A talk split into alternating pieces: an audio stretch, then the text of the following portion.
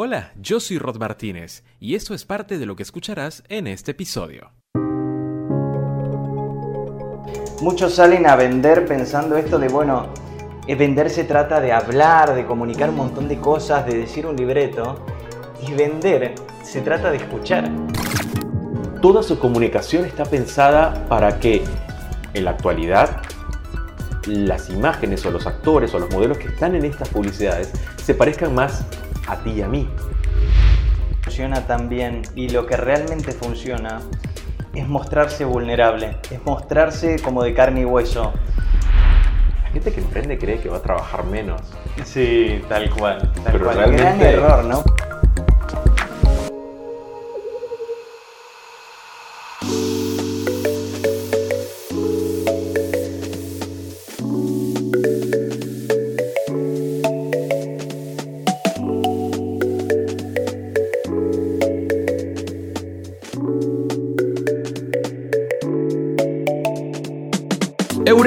Con esta expresión debería comenzar este podcast.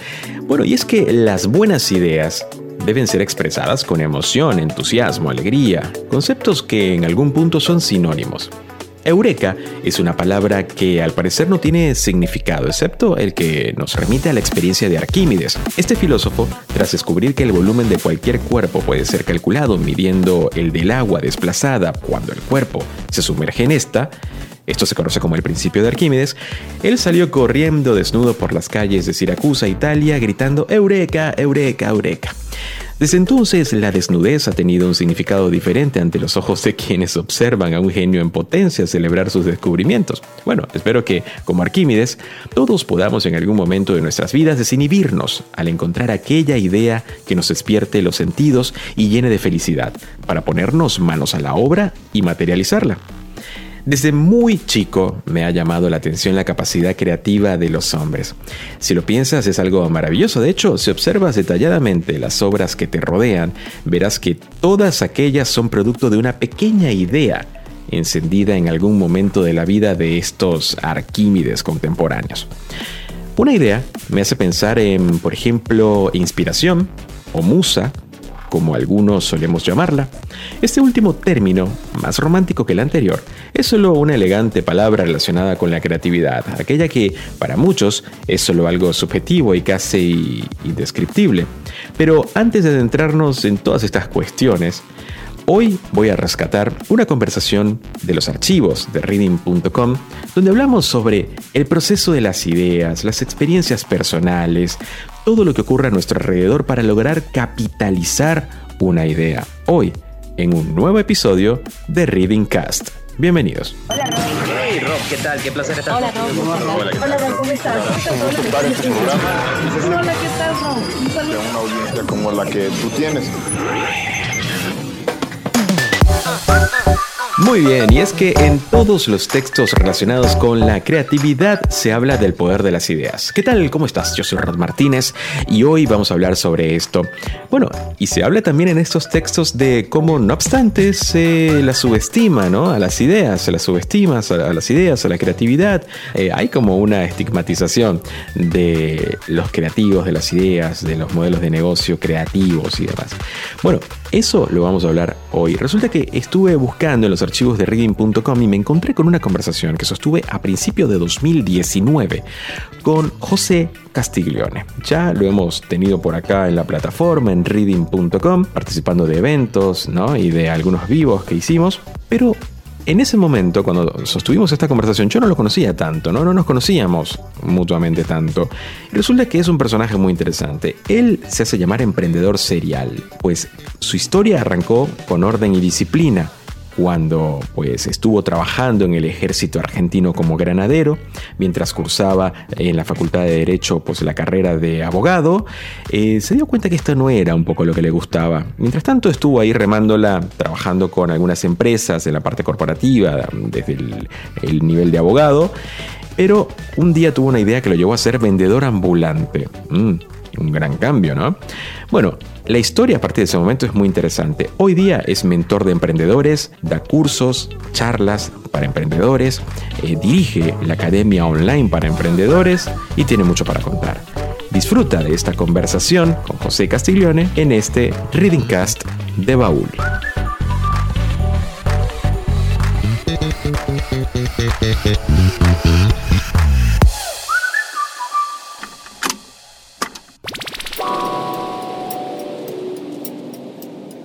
José Castiglione está conmigo para conversar aquí y ahora. Hola José, ¿qué tal? ¿Cómo estás? Gracias por la invitación. No, por favor, eh, eh, yo no sé por dónde comenzar, José, porque nuestra, Yo tampoco. nuestra conversación viene y tiene un objetivo que es presentarte a la audiencia de Reset y a la, a la audiencia de Reading.com para, obviamente, abordar esto que es de abogado a vendedor ambulante. Un título, José, que básicamente yo, yo sé que es muy difícil para vos, pero me lo tenés que resumir en dos minutos. ¿Qué es eso?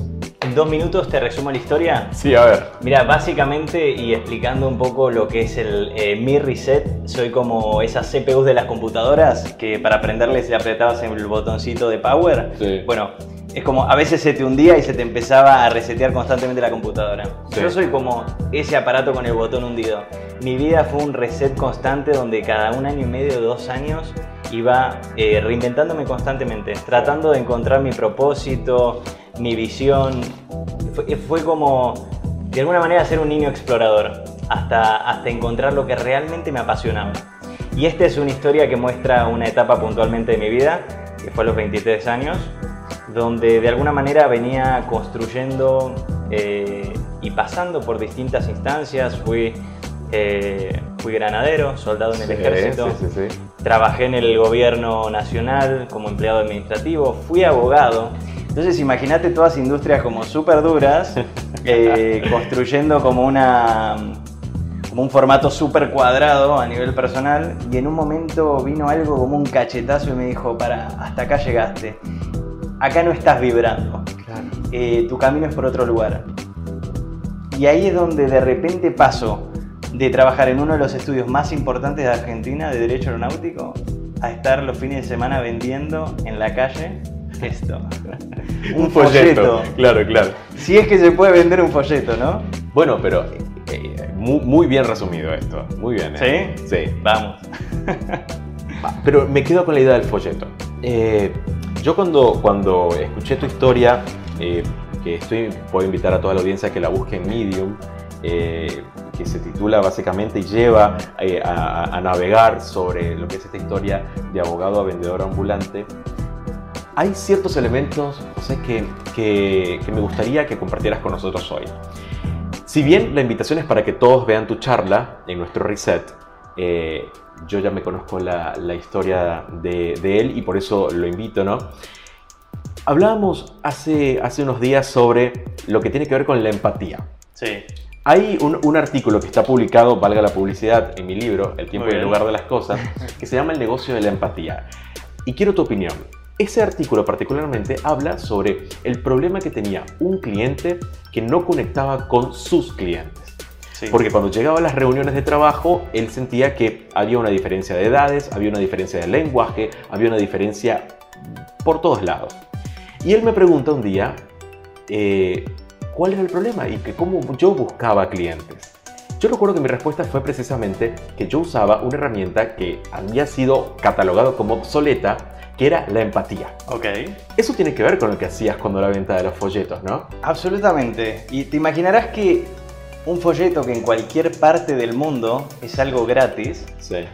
yo lo podía capitalizar y además lo vendía muy bien. Imagínate que han habido turistas que me han pagado 10 dólares por un folleto. Por un folleto, claro. Además, valga la redundancia, es una, digamos, está bastante pobremente diseñado. O sea, el diseño no es un fuerte mío.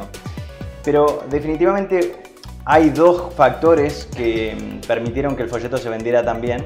Sí. Uno de ellos es que es un producto que efectivamente respondía a una necesidad, a un problema del otro lado. Pero otro súper válido es el tema de la empatía. Mira, hay un libro que a mí me gusta, es más que nada un más que un libro, un autor que es Brian Tracy, que es uno de los gurús de las ventas. Sí, sí, sí. Y él define a la venta de una manera súper simple, súper básica. Y él no te dice que es un conjunto de descripciones de un producto o un servicio, ni siquiera los beneficios que ese servicio le puede generar al cliente, que son como los cimientos de las ventas. Él te dice la venta es algo muy simple, es una transferencia de entusiasmo.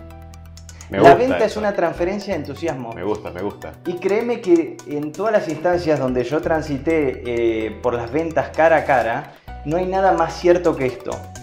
Vos terminás vendiéndote a vos mismo Claro. y generás una confianza y generás un leverage con la otra persona que no quiero que suene mal, pero te pueden comprar cualquier cosa porque ya te compraron a vos. Sí.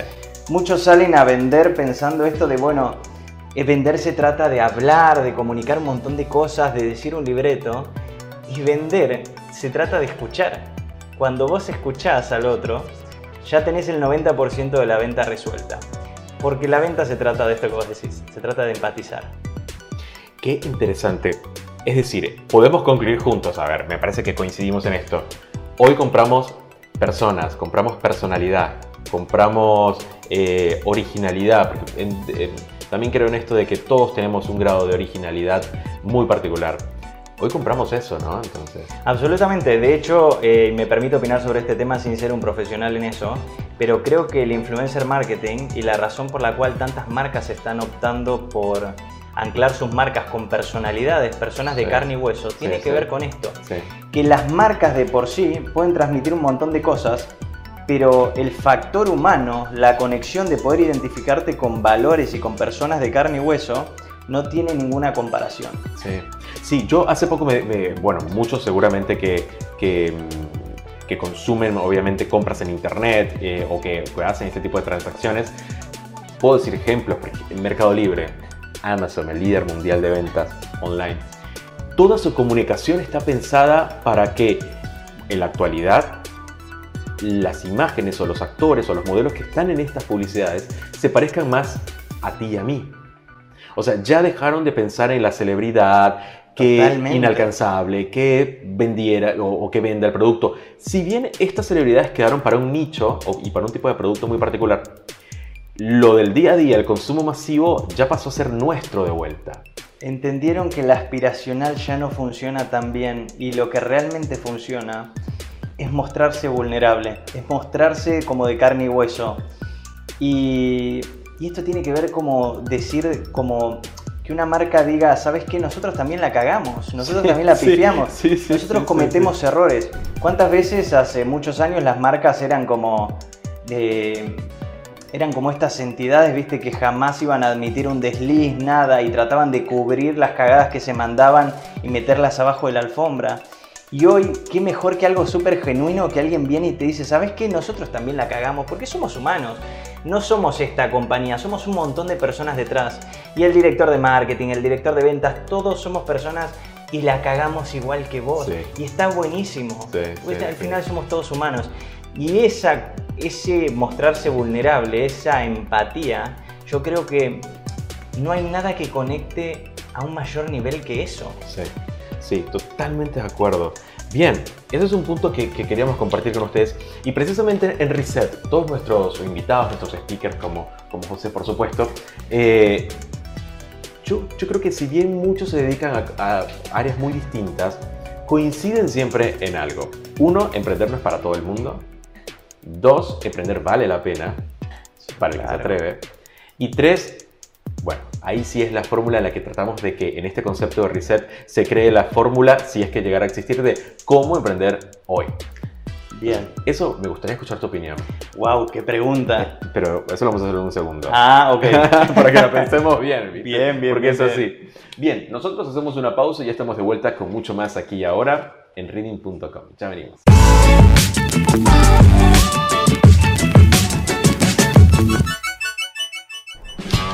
No hay nada más emocionante que viajar, trazar un recorrido que nos alimente, sumando emociones, experiencias, forjando relaciones, excitando el espíritu para componer conocimiento en forma de melodías que se escuchen alto, que toque cada fibra, que te haga sentir, reír, llorar, emocionarte.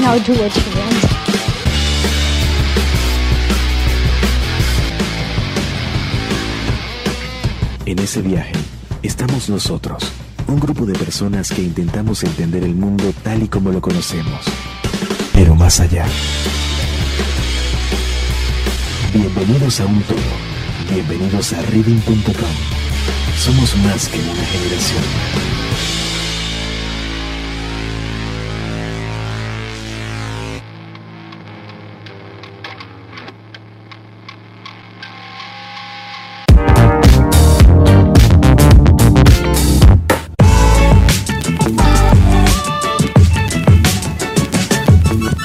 Vuelta con mucho más en aquí y ahora, hablando sobre temas que a todos nos interesan. Estuvimos tratando en la parte anterior con José Castiglione, que es mi invitado de, hoy, sobre obviamente su charla que se llama De abogado a vendedor ambulante, eh, que obviamente la pueden ver en Reading, en reseteame.com y por supuesto en, nuestros, nuestras redes sociales. Pero es una charla para disfrutarla en vivo, porque... Sí, que no la quemen. Sí, porque no, y, y- y creo que además, creo eh, siempre el vivo tiene esto de sacar cosas que no querías contar y que están Tal buenísimas. cual, Tal cual. eh, y obviamente la interacción. Muchos de nuestros speakers invitados al evento eh, se trasladan ¿no? A, a- a la mesa, o sea, dejan de ser protagonistas y pasan también a formar, a, a sumar a gente que está en el evento y eso está genial y yo creo que tu historia da para eso. Y Bueno, tiene que ver con el entusiasmo que hablábamos recién. O sea, personalmente se puede transmitir en- entusiasmo. Desde la escritura se puede, pero es difícil. Sí. Eh, nada como el cara a cara. Sí, de hecho, eh, si leen la historia de, de José y la buscan en Medium, bueno, ¿cuántas páginas sí tienes? Una- Mejor no lo digan, no lo vayamos a espantar. No, es, es de una lectura de 15 minutos más. Es una lectura de 15 minutos, claro, porque yo lo imprimí, obviamente lo tengo acá, eh, doble faz, o sea, este, ahorré un poco de página, claro, un poco ecológico y, y es muy interesante, pero eh, el vivo es otra cosa. Ahora, en la parte anterior yo, yo tenía dos puntos que, que recordaba que quería charlar con vos. Uno, primero tiene que ver con esto de emprender hoy. Se habla mucho sobre emprender, se habla mucho sobre y se motiva mucho a, nos motivan mucho a emprender, ¿no?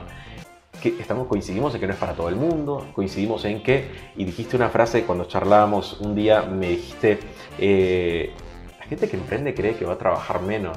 Sí, tal cual. Tal Pero cual. realmente- Gran error, ¿no? Porque muchas veces los escuchas a, a quienes quieren emprender con la mejor intención y dicen, no, porque yo en realidad quiero ser mi propio jefe y quiero tener mis propios tiempos y voy a trabajar menos. Sí, Y si vos estás hinchado de las pelotas Sí. del full time de tu trabajo corporativo, tengo que decirte que emprender es un trabajo full life. sí. ¿ok? Vas a estar todo, todo tu día, todos tus días, fines de semana. Yo me olvidé del concepto de vacaciones.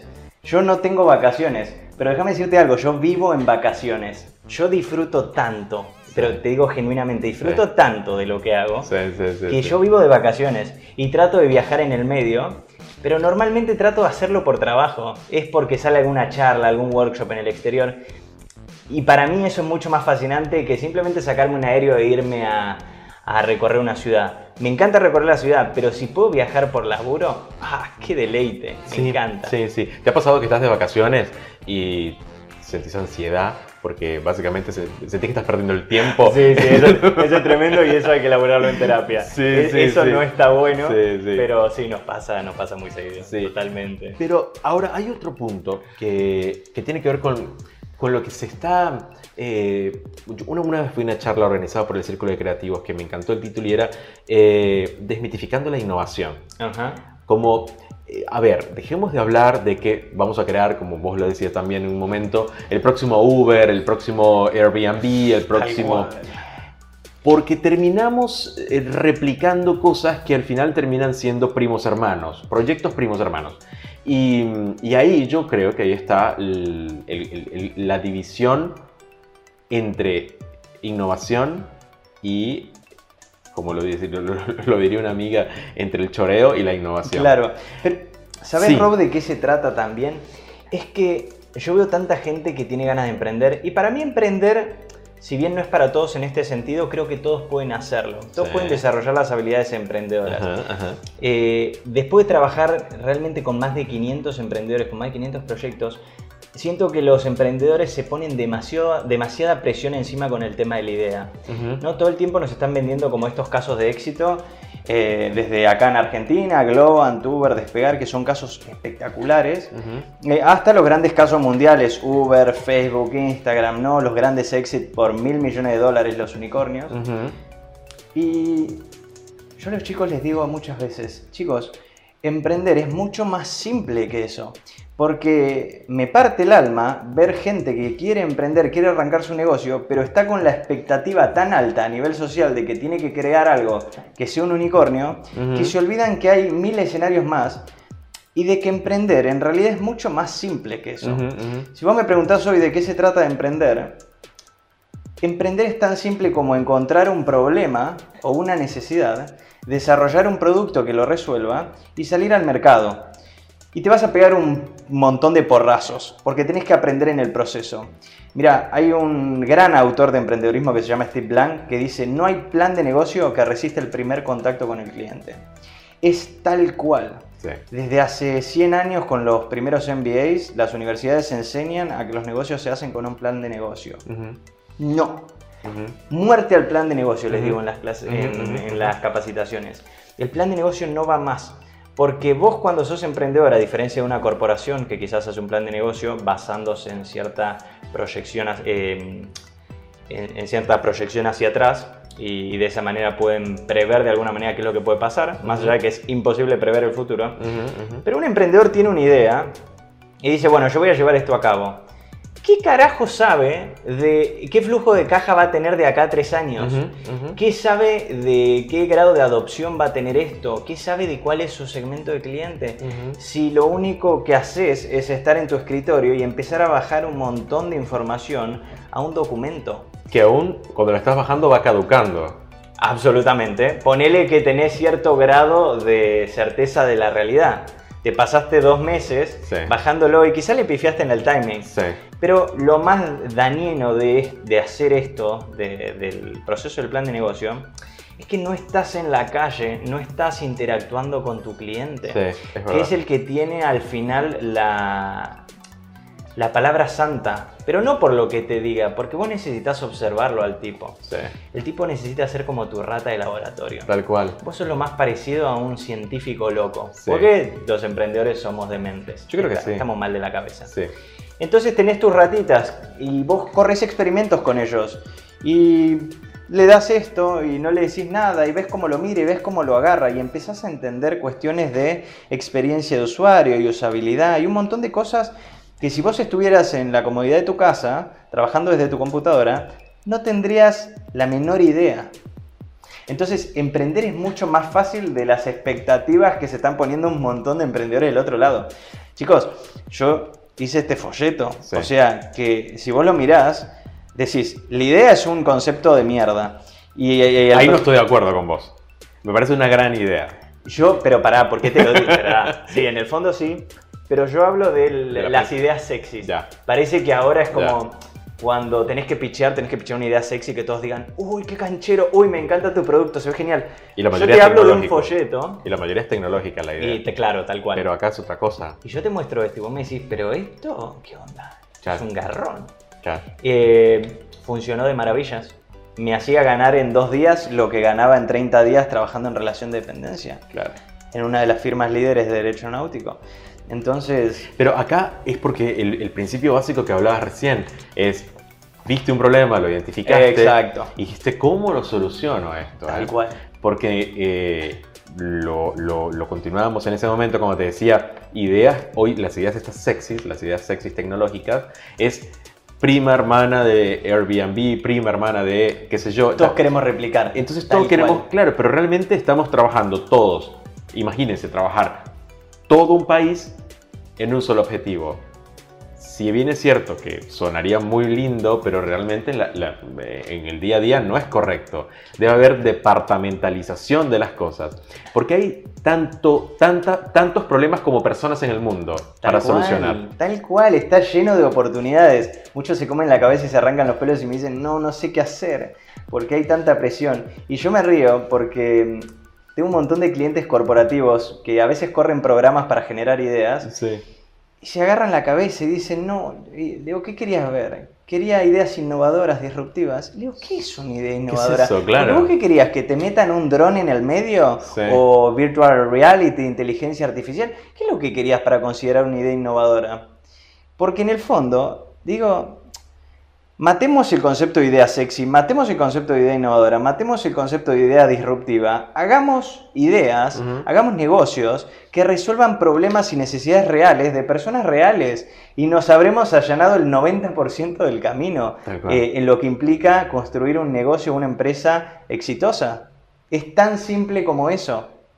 Después, obviamente, lo que decíamos hace un rato. Emprender no es para todo porque requiere disciplina, requiere constancia, requiere pasarse noches sin dormir, requiere por momentos matar tu vida social o quizás todo lo contrario, ser introvertido y tener que abrirte un universo de gente, tener que contarle la idea a un montón de personas y pararte arriba de un escenario y vender cara a cara y no todos están cómodos con eso. Sí, Pero sí todos pueden hacerlo. Sí. Todo eso se puede trabajar. Emprendedor no se nace, se nace.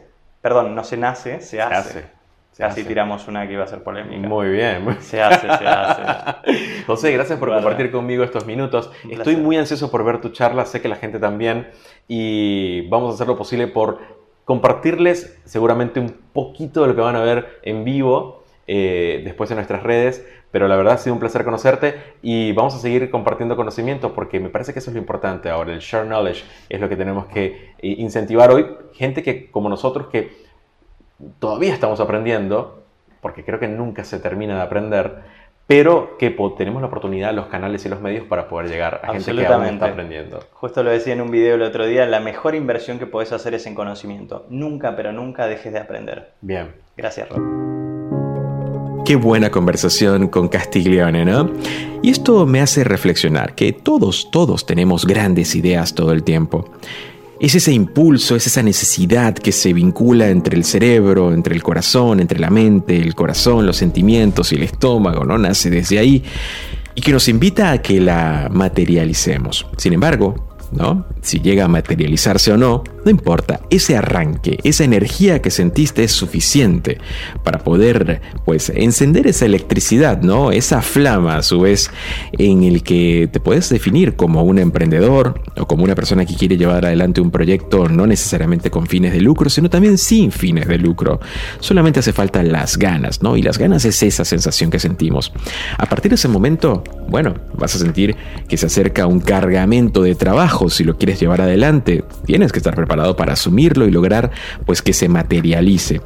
Y si, bueno, en ese proceso sientes la necesidad de seguir el ejemplo del gran Arquímedes que hablábamos al inicio del episodio, asegúrate de que no haya ningún policía cerca, ¿eh?